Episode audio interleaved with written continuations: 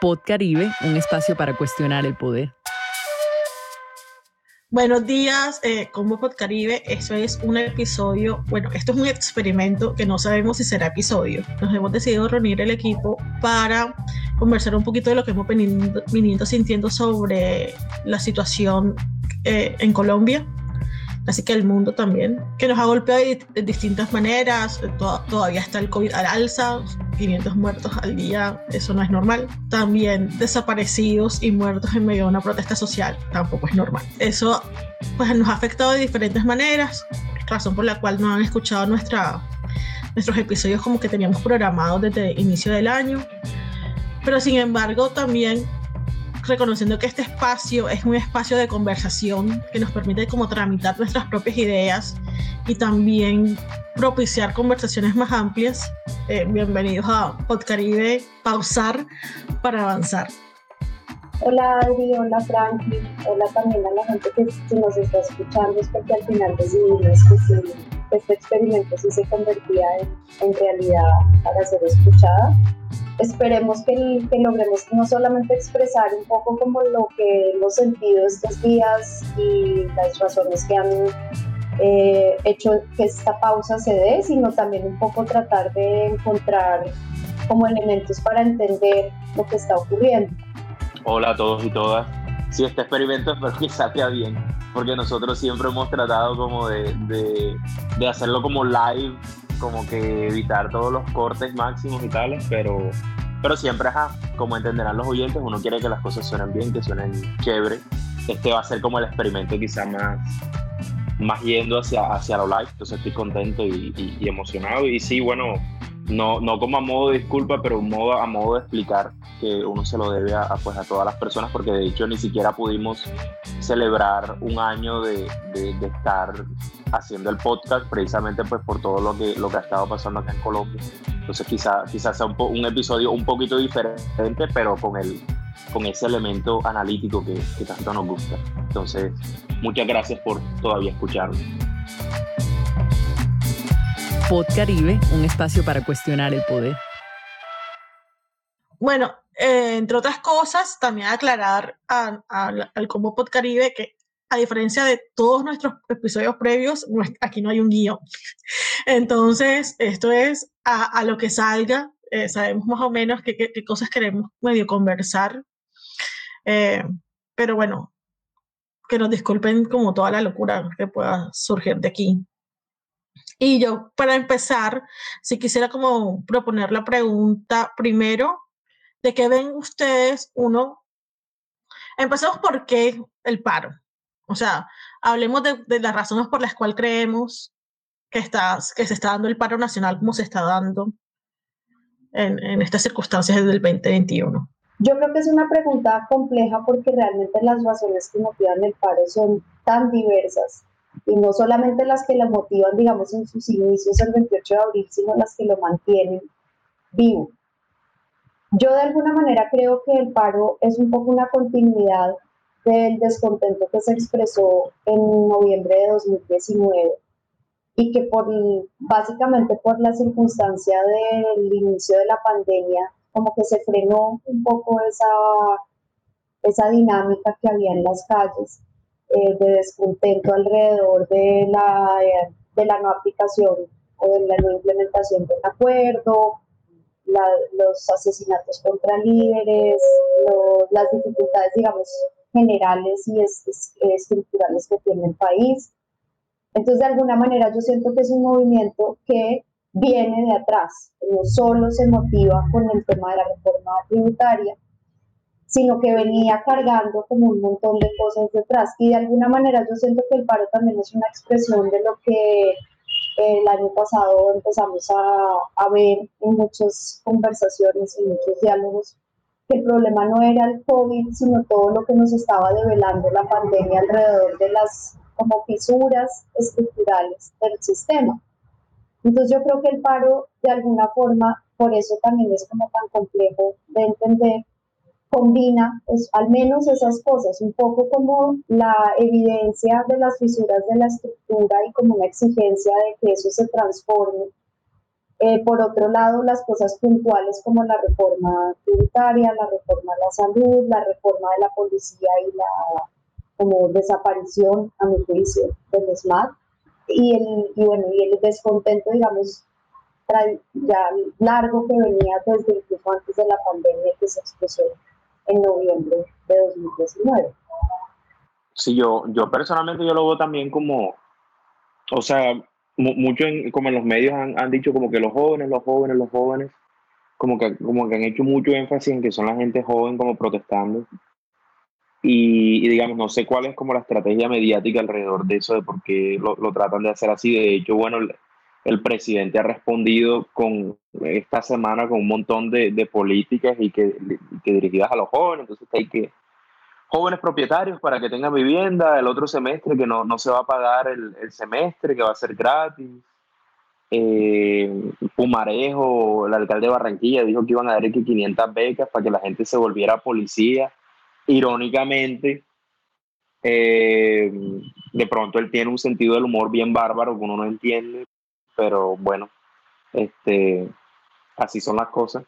Y, y, bueno, por lo menos esa parte de los jóvenes es sí, pero a la vez hay, hay como otros grupos que están protestando, pero por lo menos en la parte de los jóvenes que de pronto yo, yo lo entiendo como más cercanamente porque, digamos, he, estado como desde el, claro, desde que entré a la universidad como el 2013 como metido en, la cuestión de, de qué oportunidades tengo y, y, cómo puedo utilizar como esas oportunidades y es que las oportunidades para uno después del, del bachillerato son muy reducidas, o sea, literal, bueno, sí, lo, lo de Pumarejo y que, las becas para ser policía, pero mucha gente, por ejemplo, por donde yo vivo, o sea, ser policía es realmente como una opción de vida, ya, porque ser policía, tú tienes, tú, tú sabes que tú vas a conseguir eh, un salario cuando tú termines y así, bueno, tú seas patrullero o patrullera para toda la vida, pues por lo menos tienes un trabajo. Eh, y de resto en la universidad, pues ya nosotros hicimos un episodio acerca de eso, de cuánto, cuánta es la gente realmente que, que pasa a la universidad, es muy difícil y más aún es más difícil pues quedarse dentro de la universidad. Entonces es como que, e incluso si tú ya, bueno, pasaste la universidad, hiciste todo, pues o sea, que te garantiza a ti que vas a conseguir un trabajo. Ayer, ayer estaba con, con, con, con unos compañeros de, del colegio, estábamos conversando pues del bachillerato, y es eso, o sea, son gente que tiene, no sé, te habla tres, cuatro idiomas, que es buena, como que es, pues tienen experiencia de trabajo, son de mi edad, 24, 25, pero los salarios son como de un mínimo trabajando 70 horas a la semana, una cosa así. Y, y, y no hay horas extras, es contrato de prestación de servicio, entonces tú quedas como, bueno, ajá, ¿en qué quedó todo el, el, el tema de, de, trabajar por tus sueños y todo eso? O sea, son un montón de, de, de, de te digo, de, de, decepciones realmente con, con, todo lo que está pasando, porque aún si tú quieras hacer algo, aún si tú tienes toda la energía, las ganas, tú has estudiado, te has matado haciendo las cosas, pues no, o sea, no es suficiente. Y yo creo que hay, hay mucho descontexto respecto a eso, por lo menos lo he sentido y es una de las razones por las cuales yo principalmente estoy de acuerdo con el paro. Sí, lo otro también, o sea, lo que, lo que me llevan ustedes los dos a pensar es, digamos que la reforma tributaria de alguna manera es como un, la gota que rebasa el, el vaso y en ese sentido, sí que me gusta la diferencia que hace Belén de una cosa es lo que motivó el paro del 28 de abril y otra cosa lo que sostiene el paro. Que uno, o sea, uno puede hacer la diferencia analíticamente, en realidad todo hace parte de lo mismo. Pero para mí, lo triste de este paro es que no se diferencia de todos los paros ante, posibles anteriores es que el gran, el gran problema viene siendo la inequidad y la desigualdad. Y las promesas del Estado de Derecho que no terminan de cumplirse. Entonces, realmente, si uno revisa como la base de datos del CINEP, que es quienes han hecho el registro de las luchas sociales, la, las personas que hayan leído a Mauricio Archila, eh, o que conozcan el trabajo del CINEP, eh, que además los invitamos a, a, a, verlo, leerlo, justo sacaron un libro por los por 40 años siguiendo las luchas sociales en el país. Pero yo estaba revisando como documentos míos viejos de algún trabajo en que tenía que hablar de, este tema y como y ya, o sea, la insistencia de Mauricio Archila en decir que aquí el problema es que la gente lucha porque le reconozcan sus derechos. O sea, es que uno esté pidiendo cosas locas, no se está pidiendo que no manden a todo el mundo a estudiar gratis a Harvard, por poner un ejemplo loco, eh, ni que todo el mundo coma en Andrés Carne de Res, eh, sino que en efecto la gente tenga acceso a la salud, a la educación y a los derechos básicos, así como a la vida y a la dignidad, porque la, digamos, el asesinato de líderes sociales no es una cosa nueva, los ciclos de violencia en Colombia no son una cosa nueva. Entonces, como esas luchas como que se repiten y se reciclan, pero sí hay como esta cosa sin antecedentes de este paro que ya va como por más de 20 días, que creo que lo que lo sostiene para mí es la violencia y la represión estatal. Eh, acompañado de que no hay canales para procesar esas, esas peticiones legítimas que tiene la gente por el reconocimiento de sus derechos, sumado al descontento del que habla Franklin. Eh, entonces, es como si no hay un, si no se brindan salidas, si no se brinda, no, digamos, el diálogo sí, pero un diálogo que dé respuesta a las peticiones de la gente no un diálogo que sea la pantomima de yo estoy abriendo un espacio, que es lo que ha hecho Duque, lo que hizo en el 2019 y lo que está haciendo ahora. yo, yo supuestamente abro un espacio para decir que sí, que yo estoy dispuesto al diálogo mientras te estoy matando. Entonces es como, así no funciona y sí, la carga yo sí siempre se la pondré más que todo al Estado, que es el que tiene el deber de protegernos. Eh, que la, carga sí es de ellos de generar el canal para tratar de solventar los problemas. El detalle es que los problemas que se están evidenciando en el paro y con la pandemia no son problemas que se solucionen con decirle a la gente te regalo un semestre de universidad. Porque eso no te, eso no te resuelve realmente los problemas grandes que tiene el sistema eh, no solamente en Colombia, o sea, el sistema neoliberal capitalista que explota a la gente que trabaja más de 48 horas, que son las legales, sin ningún beneficio, sin pensar que va a tener realmente para vivir con dignidad. Entonces, creo que para mí es eso, la, la desigualdad que no se logra resolver y que está ahí latente y que, y que de repente explota un poco pero que en vez de encontrar un Estado que diga, listo, o sea, Piñera, de pronto Piñera lo dijo de mentira mentira, pero Piñera dijo, reconocemos que el Estado de Chile ha sido capaz de canalizar las, como las, lo que necesita la ciudadanía chilena y por entonces abrimos espacios y listo, y llamamos a la constituyente. Esa no ha sido una respuesta del Estado colombiano como yo en verdad reconozco porque tú estás marchando, yo me la reconozco que hemos fallado, yo me reconozco que no hemos sido capaces de brindarte salud, educación, bienestar y prometemos hacer esto. Y de eso le cae el guante tanto a Ejecutivo Nacional como al Legislativo, porque los congresistas han brillado por su ausencia. Y también es como ese contrapoder o ese poder nacional que debería estar en capacidad de dar respuesta a lo que está sucediendo. No me confundas con el que saquea, soy el que marcha. No me confundas con el que quema, soy el que canta. Amante de la justicia, cual Quijote de la Mancha y preparado para gritarlo así me duela la garganta. Yo soy aquel que devolvió al anciano la cartera y luego por negligencia murió en la sala de espera. Soy el que necesitaba un chequeo general y recibió la orden de cirugía en su funeral. El hijo de la madre con pensión miserable y un tercio del sueldo mínimo nunca ajustable y a pesar de que el banco ya su va a quitarle. La doña para mí siempre trae una cara amable. Yo represento al que en su cuello nunca lleva lajas, al trabajador que estudia, al estudiante que trabaja, al ateo, al converso, al que cree en el universo y al que siempre lleva en su mochila la coca, el almuerzo. Voy tomado de la mano con la madre soltera, la que siempre da un buen consejo sin que se lo pida. Voy con el señor que vende aguacates en la acera, con el niño sin juguete y la señora que lo cuida. Malabarista de la vida con buen ánimo, que trata de hacer maromas con un sueldo mínimo. Con la sonrisa medio puesta y casi pálido, trabajando horas extras sin chistar porque es un tímido. Yo marché, yo marché, por un país sin corrupción. Marché, por un futuro para los niños. Yo marché, por una vejez digna. Por unos impuestos justos. Por un buen sistema sistema de salud, Por las víctimas del conflicto armado. por los Eso, eso me recordó el otro día yo estaba en un evento que, que hizo la Norte sobre, sobre este tema del paro y, y alguien ahí mencionó como, como una, un- una visión bastante como, no sé, no sé si tradicional, pero sí como diciendo que, que son los partidos políticos los que deben canali- canalizar como los pensamientos de la gente, como la- las exigencias de la gente. Y eso es como una perspectiva. Y la participación política, según, según esta persona, era como la participación política es a través de los partidos políticos.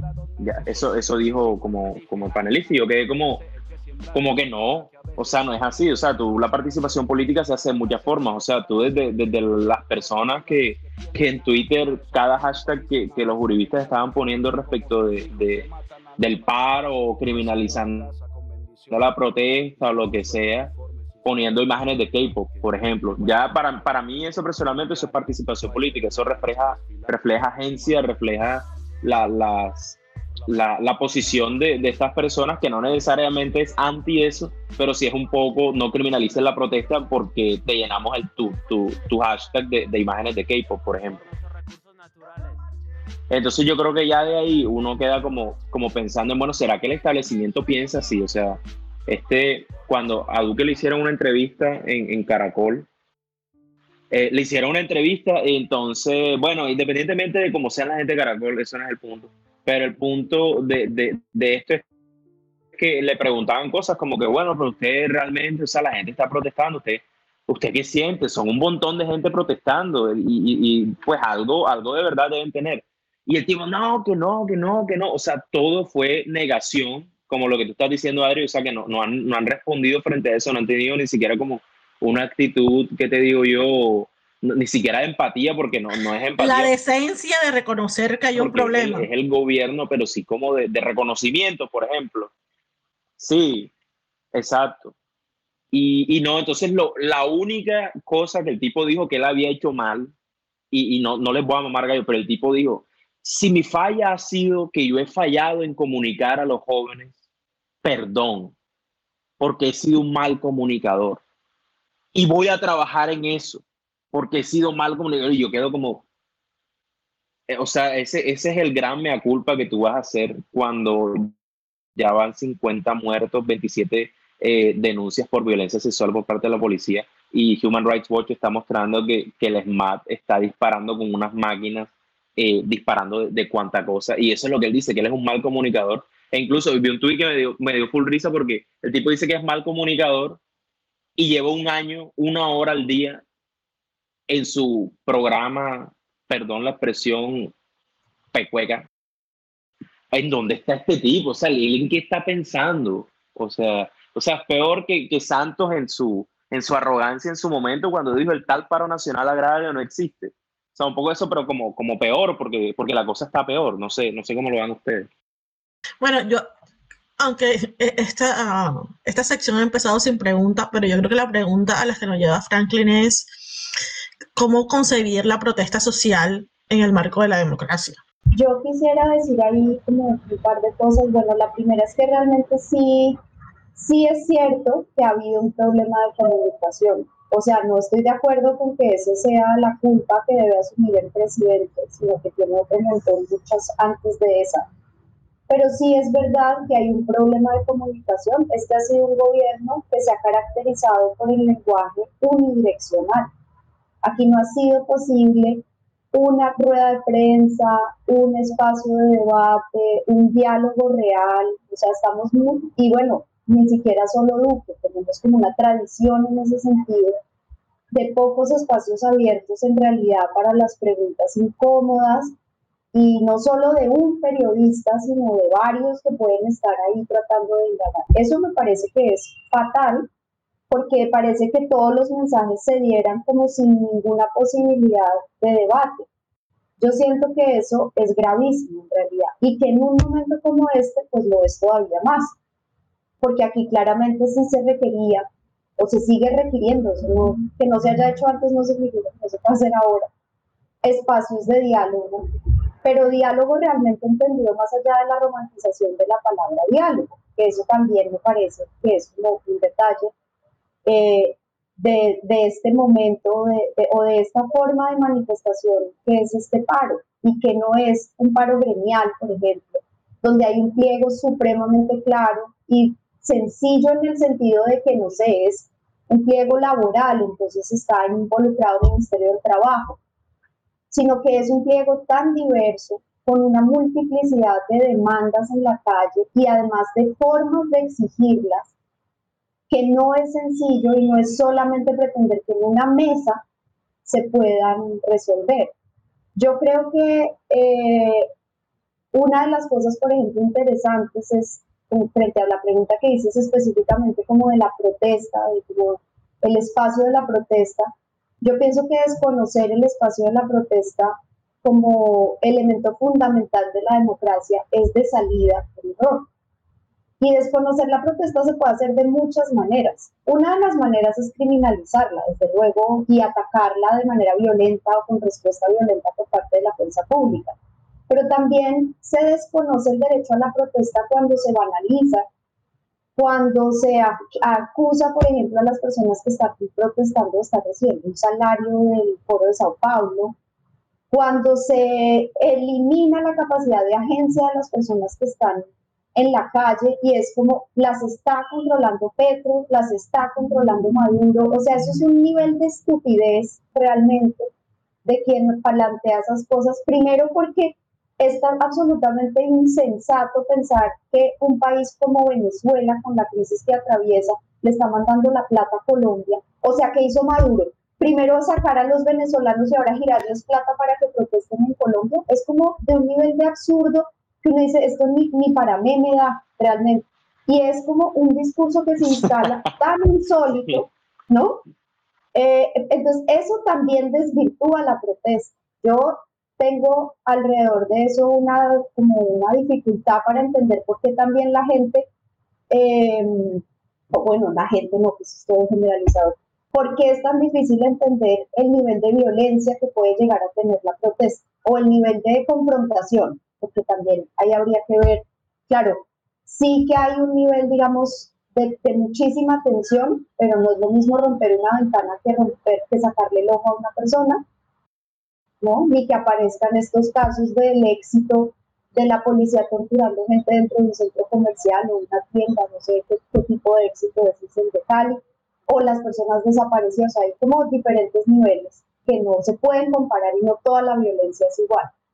Pero también me preocupa que la protesta no se pueda relacionar con acciones directas y de alguna manera también de, de, confrontación de y incluso como de daños en bien ajeno, ¿no?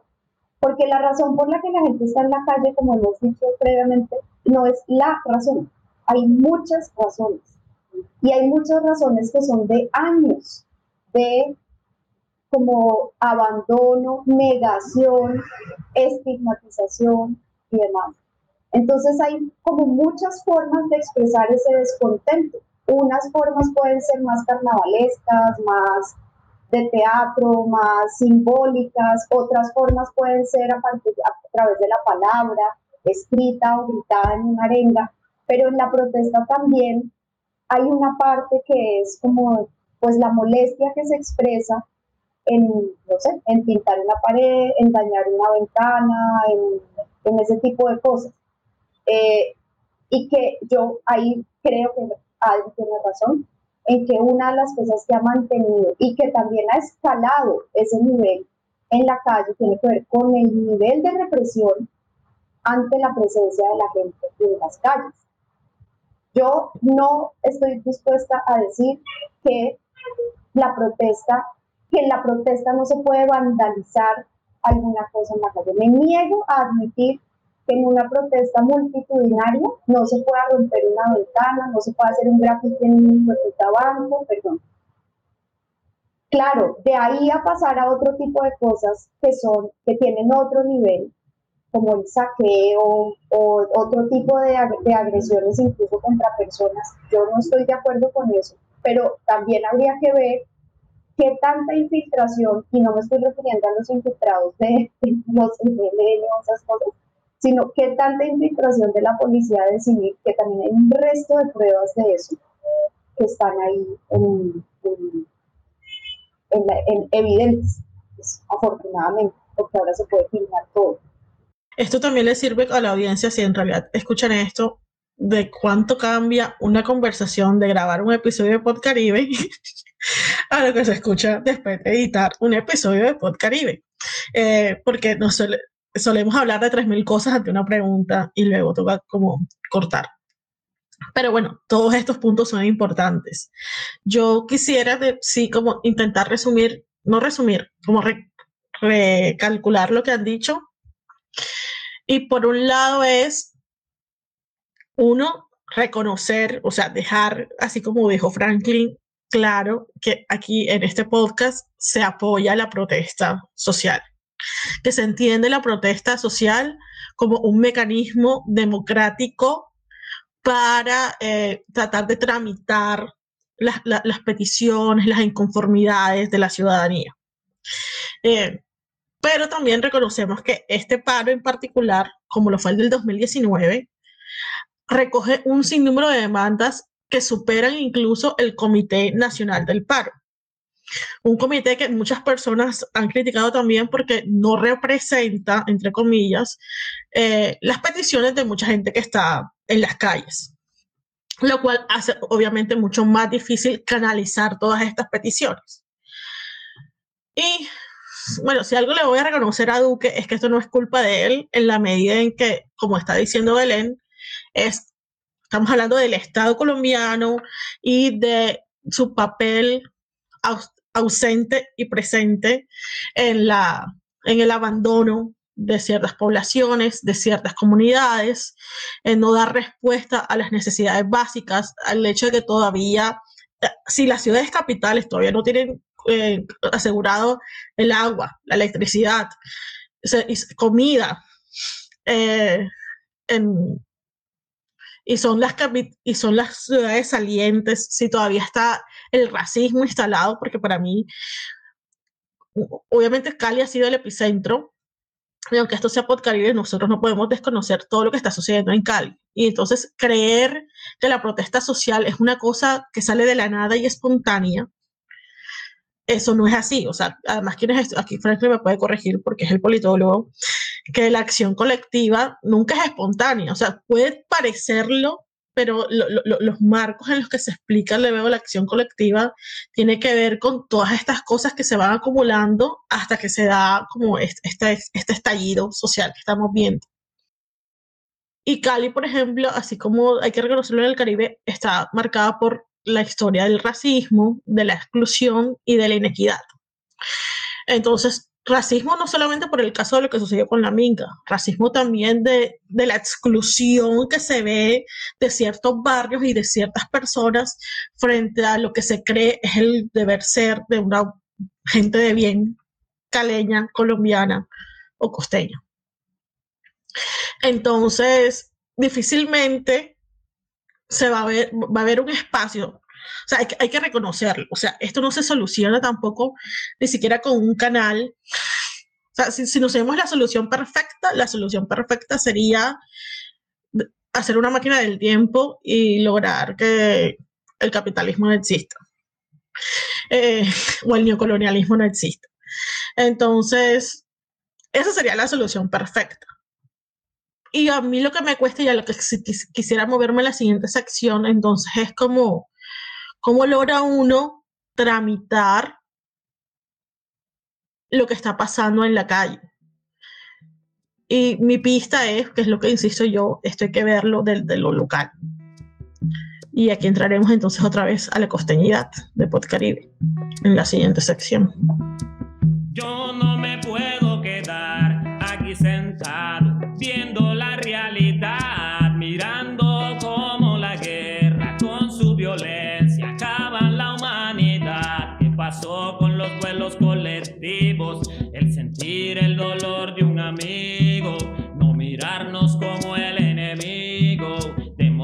Que el amor no se encuentra perdido. ¿Qué pasó con los duelos colectivos? El sentir el dolor de un amigo. No mirarnos como el enemigo. Demostremos que el amor no se encuentra perdido.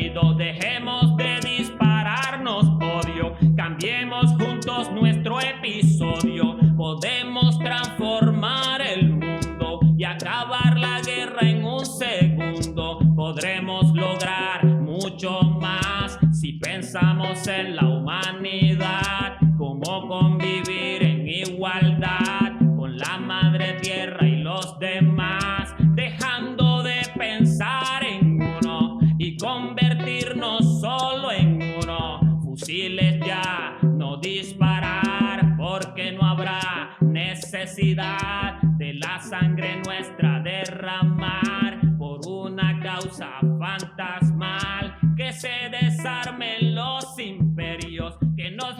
reprimen con el miedo. por cuestiones de tiempo, porque como les decimos, esto es un experimento, eh, esta segunda sección, eh, bueno, esta tercera sección, lo que yo estoy proponiendo al equipo es que veremos dos cosas.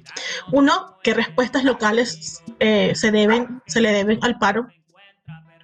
Y dos, también, incluso tiene que ver, para mí están conectados, esa respuesta local, qué respuesta da a los otros derechos que entran en tensión con el paro. Es decir, el desabastecimiento, eh, la, pérdida de cultivos, eh, incluso el derecho a la salud se ha visto afectado en algunos casos. Entonces, poniendo como, teniendo eso en mente, ¿cuál, ¿cómo ven ustedes cuál creen que debe ser la respuesta de, de los gobiernos locales y, bueno, y los representantes locales, los consejos, las asambleas? Yo quisiera mencionar una cosa de lo local antes de la respuesta estatal, y es que yo creo que el paro que va a cumplir 28 días el, el miércoles que viene, o sea, el día que este episodio suene, si suena, habrán, se estarán cumpliendo cuatro semanas desde que inició el paro, implica también un reto para las organizaciones en lo local, porque no es lo mismo una movilización de un par de días que se sostiene, digamos, como por, una, como por un impulso sino que esto requiere, por un lado, claro, una inercia que, ayuda a que se mantenga y en la cual el Estado ha contribuido un montón con la represión, porque eso ayuda a mantener también como la, a, mantener la, a la gente en las calles y la molestia creciente. Pero creo que a la vez es el, asunto de ser un, un, paro tan diverso, con tan distintas eh, necesidades que se están expresando, requiere también de un proceso que no solamente es el diálogo que se da con el Estado, que tiene que ser un diálogo distinto a los diálogos de negociación, como decíamos hace un rato, que seguramente tendrá que ser una, un, un, escenario de profundización de la democracia. Y eso pasa por lo local, ya ustedes se referirán de pronto un poco más a eso de parte del lado del Estado, pero yo quisiera mencionar el, el reto que tienen también los procesos organizativos y los movimientos sociales en ese sentido de fortalecer procesos locales a partir de lo que está pasando con el paro. Porque si el paro se vuelve el fin, no funciona. O sea, el paro es un fin al inicio, porque uno dice tenemos que lograr parar. Pues ahí es el objetivo, pero después el paro tiene que ser un medio, no solamente para la negociación de un pliego, como en otras circunstancias. En este momento el paro tiene que convertirse en un medio para la profundización de la democracia y no para que la gente vote bien en el 2022 solamente, que sería fantástico, ¿no? Desde luego, pero eso me parece que es una salida como insulsa, o sea, es como una solución que no es. Esto tiene que significar una reflexión alrededor de lo que es la democracia y la participación política permanente y la construcción de lo social en el día a día, desde los movimientos sociales. Y yo creo que el paro tiene en ese sentido genera un reto muy interesante en lo local para las organizaciones de fortalecimiento de procesos de toda índole, juveniles, de mujeres, gremiales incluso, de toda clase, eh, y que necesariamente también tiene que empezar a, a potenciar un diálogo nacional de esos distintos escenarios locales. Entonces, en algún momento tendría que existir una posibilidad de comité de paro o de coordinadora popular o algo así, que recogiera los procesos de lo local y pudiera de alguna manera agruparlos de manera general, no centralizada, ojalá en Bogotá, pero que sí lograra agruparlos para, para, para condensar como todas esas diferencias. Yo creo que por ahí hay un reto de las organizaciones que espero que podamos también acompañar desde distintos escenarios. Mm, yo, en, hablando un poco como de lo local, eh, el, el tema de, de cómo han, respondido, digamos, las autoridades locales, porque entre otras cosas, cuando yo estaba revisando el, el tema de... Hay, hay, diversos protocolos para la protesta social, por ejemplo, Barranquilla tiene uno que se hizo con, con diferentes organizaciones sociales en 2018 y salió el año pasado eh, como decreto. y por ejemplo ahí, bueno, la, la, la, alcaldía de Barranquilla como que asume unos compromisos, asume una serie de cosas y tales, pero, pero del dicho al hecho hay, hay bastante trecho, como dice el dicho, eh, y, desafortunadamente como que muchos de esos eh, acuerdos no, no fueron eh,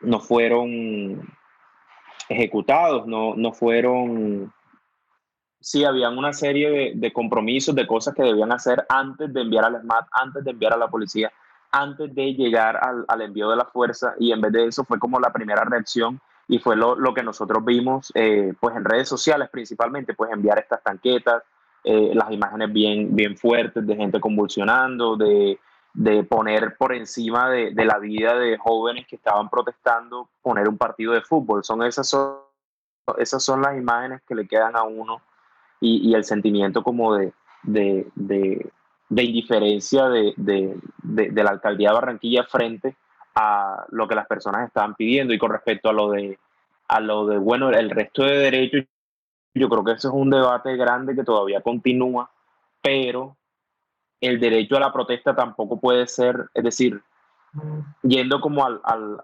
extremo de decir que es que no, entonces el derecho a la protesta debe ser de una cierta manera, como no tienes que hacerlo en los andenes o tienes que hacerlo en tal espacio, eh, sin bloquear, por ejemplo, creo que tampoco es como la solución, porque definitivamente no, no, no, no es protesta en ese sentido, es ya un espacio institucional eh, particular y, la protesta social en muchos casos, como hablaba anteriormente, es participación política que se sale de esos canales eh, tradicionales. Pues así lo veo yo mi punto con la invitación a la reflexión de, de poner esto en tensión es que para mí el problema de, o sea, la gente se cree, la generalización, perdón, otra vez, yo por lo, por lo que yo veo en redes, con la gente que yo conozco, el, el, WhatsApp, las tías, las compañeras del colegio, que es como, están los que yo no paro, yo produzco, y están los que paran.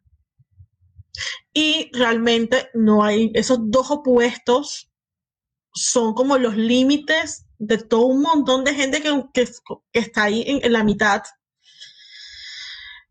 Y no es como, no es tan así. Entonces, eh, es válido que la gente no vea la protesta como una forma de solución a los problemas del país. Sobre todo cuando uno mira que los problemas del país son estructurales, larguísimos y posiblemente una algo tan corto en el tiempo, pues difícilmente vaya a resolver esos problemas.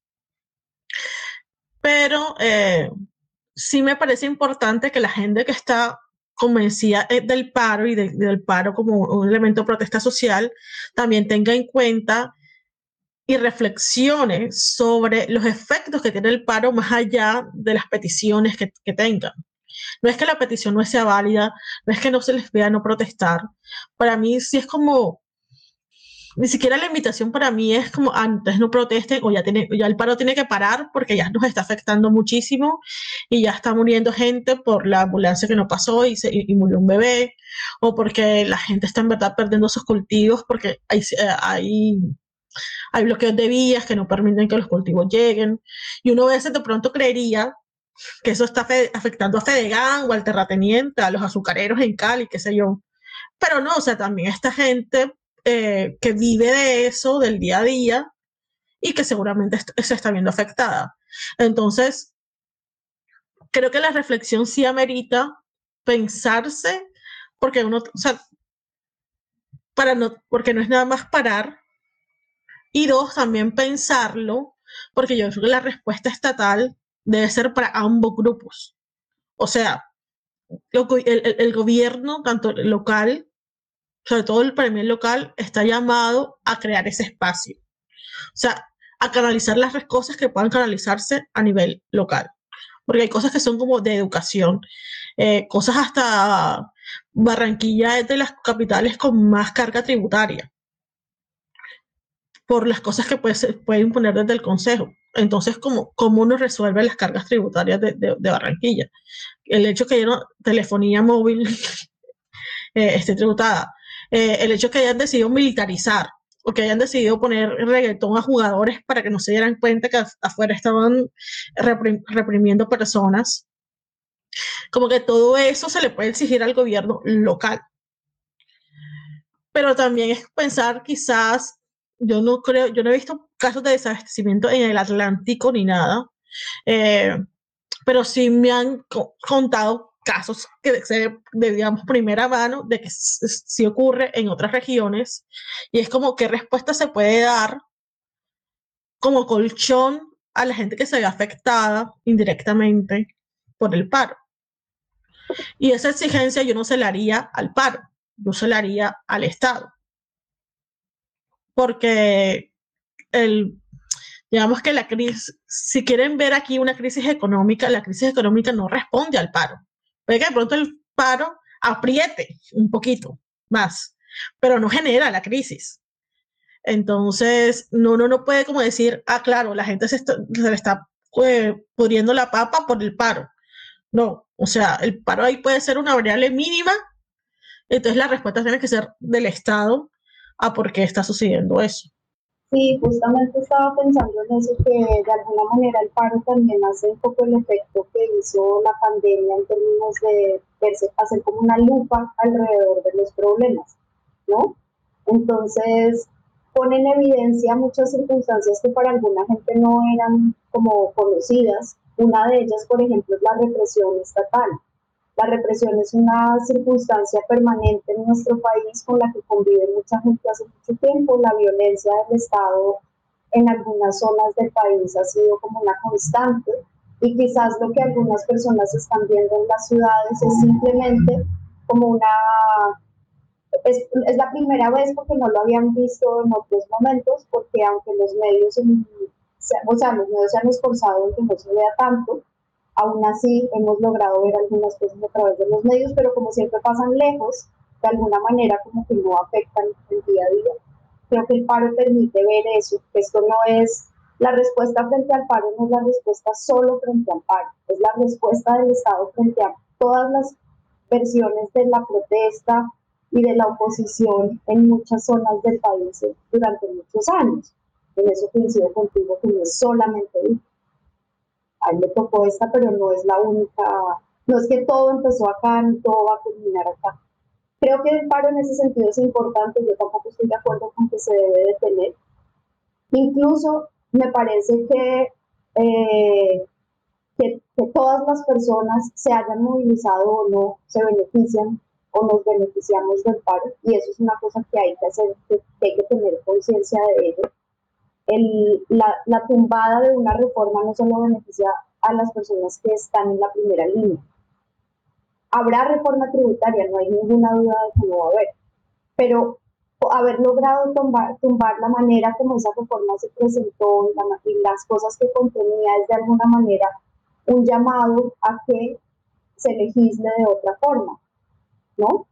Yo creo que no hay ninguna solución al paro en el corto plazo y eso me parece que es importantísimo que lo tengan en cuenta tanto las personas que están en la movilización en la primera línea como el Estado, como quienes están en contra del paro, como quienes estamos a favor. Esto no se resuelve solamente en una mesa y requerirá de un largo proceso porque hemos insistido en eso, son problemas estructurales que no se van a resolver en una mesa. Primero porque en una mesa hay más promesas que soluciones y eso ya de salida no resuelve, pero además porque alrededor de las, de las circunstancias que motivan y mantienen el paro hay muchos temas que tienen que ver con transformaciones estructurales que tomarán años. Y en esa medida, por eso insistía yo hace un ratito, como la necesidad de que los procesos sociales también aprovechen esto como, como una, una oportunidad de fortalecimiento en lo local de los diferentes procesos organizativos, porque probablemente lo que vamos a ver es movilizaciones como estas o más largas o más cortas en el tiempo que viene y que no se van a resolver solamente por quién gana en 2022. Eso puede generar, eso puede significar cambios y ojalá que así sea, Ojalá que realmente haya una transformación ahí, por fin tengamos un gobierno que no sea eh, como hemos tenido en 200 años de república, que realmente nosotros nunca hemos tenido un gobierno diferente. Entre liberales y conservadores, básicamente las cosas, en términos generales, las cosas no han cambiado tanto. Entonces, una posibilidad de un gobierno diferente, claro que significaría una oportunidad de cambio, pero en sí misma no sería tampoco la solución.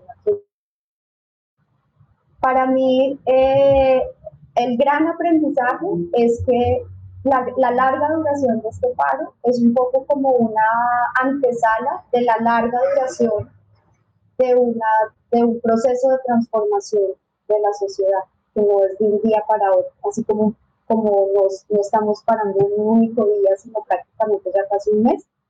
También la transformación, y ya no necesariamente solo en la calle, y ahí habrá que pensar en cómo se, trans, cómo se muta de la confrontación en la calle a otros escenarios de la confrontación y del diálogo y de la construcción, tomarán mucho tiempo y requieren de otro tipo de energía y, y de muchas voces anónimas también creo que es importante reconocer. Hay personas muy visibles en el proceso, sobre todo en ciertos momentos, y se necesitan también vocerías, representaciones, etcétera, pero se requiere pensar todo el tiempo en esas voces anónimas o en esos rostros que nunca vemos, que también son los que están construyendo la posibilidad de una transformación. Me gusta esto que dices como el gran aprendizaje, porque yo todavía, como yo dije en un tweet, yo todavía estoy procesando cosas. Eh, y me recordó un evento que vi, eh, que debe estar en YouTube, que es de la Universidad de los Andes, en que invitaron a Aníbal Pérez Liñán, que es un politólogo argentino, que es como teórico de las instituciones en Latinoamérica, de por qué permanecen de la democracia. Estuvo también Sandra Borda. Y estuvo, que no recuerdo su nombre, que el quien dirige el Observatorio de la Democracia, hoy en Andes, los que hacen la encuesta La Pop. Y, y, fue como que, ah, listo, esta gente va a ser la que me explique qué está pasando. Y, y, y Pérez Liñán, que es como de los grandes teóricos que tenemos ahora mismo, este, explicando por qué permanece o no la democracia, y dice, ah, no, es que esto es algo sin antecedentes. Todo el estallido social que hemos visto en Ecuador, que hemos visto en Chile, como se está viendo en Colombia ahora mismo, realmente no tiene una explicación todavía, porque es muy distinto a todas las cosas que se habían visto antes. Y en ese sentido, creo que yo, yo estoy ahí como todavía el gran aprendizaje, no sé cuál es.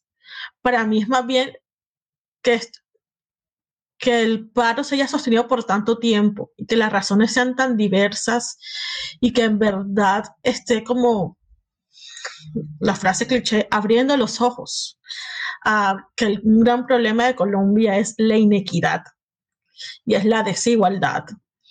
Eh, abrir los ojos a que ha sido el Estado el que ha sido incapaz de procesar y garantizar nuestros derechos, o el derecho de muchas personas, porque yo, afortunadamente, pues, yo estoy becada por el gobierno, eh, pero, pero, y también eso, ¿no? O sea, yo no creería que sea la empatía. Yo, vi algo en Transversa Lab, que es como un laboratorio de danza caleño, si mal no estoy, que decía que el problema no es de empatía, es de conciencia social. O sea, no es de ponerme en el zapato del otro, sino es que yo en verdad eh, comprenda la situación que está atravesando un montón de gente que yo no puedo sentirme como se sienten ellos, yo no puedo estar, yo no sé lo que es no comer tres veces al día. Eh, yo no sé qué es pasar días con hambre, yo no sé qué es sentirme impotente porque no puedo estudiar, porque no sé porque no sé qué voy a hacer con mi vida, porque no me veo un futuro. Entonces es difícilmente yo ponerme en el lugar del otro. Pero yo sí puedo generar conciencia de por qué es que ese problema existe, que ese problema es real, que afecta a muchísima gente. Barranquilla y Cartagena son las ciudades eh, con, donde más creció la pobreza, según el DANE. Eh, la Guajira sigue siendo de las más pobres, o sea, aquí no es que haya crecido, sino que siempre ha sido pobre. Entonces, todas esas cuestiones confluan para mí en el paro, pero están siendo discutidas realmente ahora. Entonces, para mí, por eso es que lo veo como esperanzador, porque hasta que uno no ve el problema, no va a ser capaz de buscar, intentar buscar soluciones. Eh, y ojalá, yo sí creo, yo no tengo las esperanzas puestas en las elecciones, o sea, la mira elección es un modo de participación. Y yo sí también estoy de acuerdo contigo, Helen, en que esto pone una presión no solamente las organizaciones sociales, sino también en los mismos gobiernos locales que se tienen que pellizcar, los consejos se tienen que pellizcar, las, las universidades se tienen que pellizcar. Y eh, incluso cosas que uno de pronto no ve usualmente asociadas a esto, es como, ¿qué puedo hacer yo para que esto avance? Entonces, eh, yo por ahí ponía a nuestro aliado, y aquí voy a poner eh, a, a, Belén un poquito al fuego, es que, o sea, ¿qué podría hacer Bocaribe o la, o la biblioteca del barrio La Paz para canalizar esos espacios? O qué puede hacer la Universidad del Norte y no para tener un evento en el que se intenten explicar cosas, sino para en verdad canalizar y abrir un diálogo e invitar que sea en verdad representativo. O sea, tomar esa vocería y papel de no que yo voy a representar tus problemas, sino yo voy a crear un espacio en el que podamos hablar de los problemas.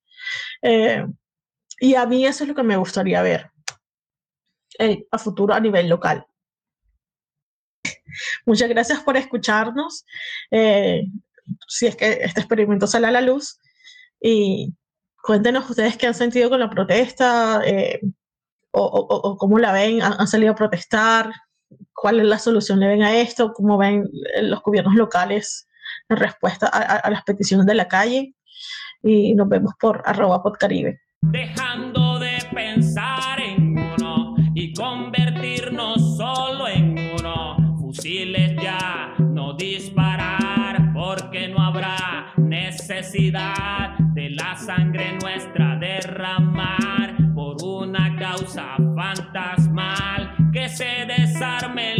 imperios que nos reprimen con el miedo. Este episodio fue grabado el 22 de mayo de 2021 desde Barranquilla y Birmingham. Las canciones de este episodio son Clamor de Buyen Rap y Yo Marché de Niño Sacro. Pod Caribe es un proyecto de Adriana Algarín, Belén Pardo y Franklin Martínez. Pod Caribe, un espacio para cuestionar el poder.